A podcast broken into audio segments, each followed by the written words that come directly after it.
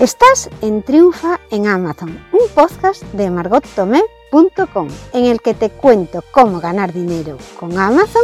Los lunes trato temas sobre cómo vender como vendedor central. Los miércoles respondo a las consultas que me llegan desde margottomé.com barra contactar y los viernes hablo sobre cómo ganar dinero con Amazon afiliados. No te pierdas ningún capítulo. Para ello, suscríbete al podcast Triunfa en Amazon y te saldrá un mensaje en tu aplicación de podcast cuando se publique un nuevo programa. O suscríbete a la newsletter en margotome.com, en donde te informaré mensualmente de lo que ha pasado por la web en el último mes de manera resumida. Selección automática. Para las categorías admitidas, el programa de servicios de variación automática permite crear automáticamente relaciones de varios productos. La lógica de agrupación se establece internamente y puede variar entre las diferentes plantillas.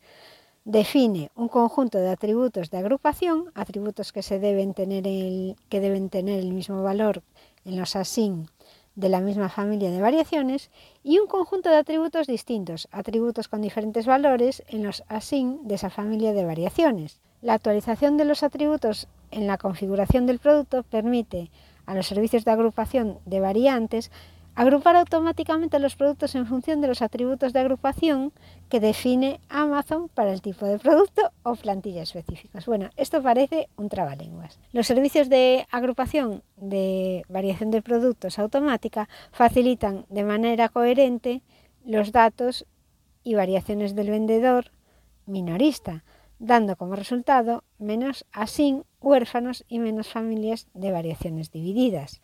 Para modificar los detalles de cualquier producto de una familia de variaciones, vas a catálogo, modificar productos. Pueden transcurrir, hasta 48 horas antes de que los cambios surtan efecto. Para tener una lista de categorías admitidas y sus configuraciones, puedes ir a consultar la guía de estilo de las variaciones automáticas en el centro de recursos. En el caso de las categorías no admitidas, puedes crear una variante rellenando la hoja de variaciones y utilizando el formulario de contacto y dándoselo, pasándoselo a Amazon y haciéndole saber que te hace falta tener una variación. Asegúrate de incluir el título del producto, los async child y el tema de la variante. En el caso de ropa y zapatos, las publicaciones de productos de ropa y zapatos y accesorios tienen normalmente tamaño, color y Amazon procura estandarizar las tallas de ropa y los accesorios porque así mejora la satisfacción general del cliente ofreciendo datos coherentes y precisos. También puedes consultar la guía de tallas de prendas que existe en Amazon para ver si se adaptan tus características, la información que tú pones en tus productos a los tipos homologados que ellos tienen. Los vendedores que incluyen tallas de ropa que no se ajustan a las normas del sitio web le van a cambiar el formato mm, que tienen puesto en su producto o van a aparecer mal.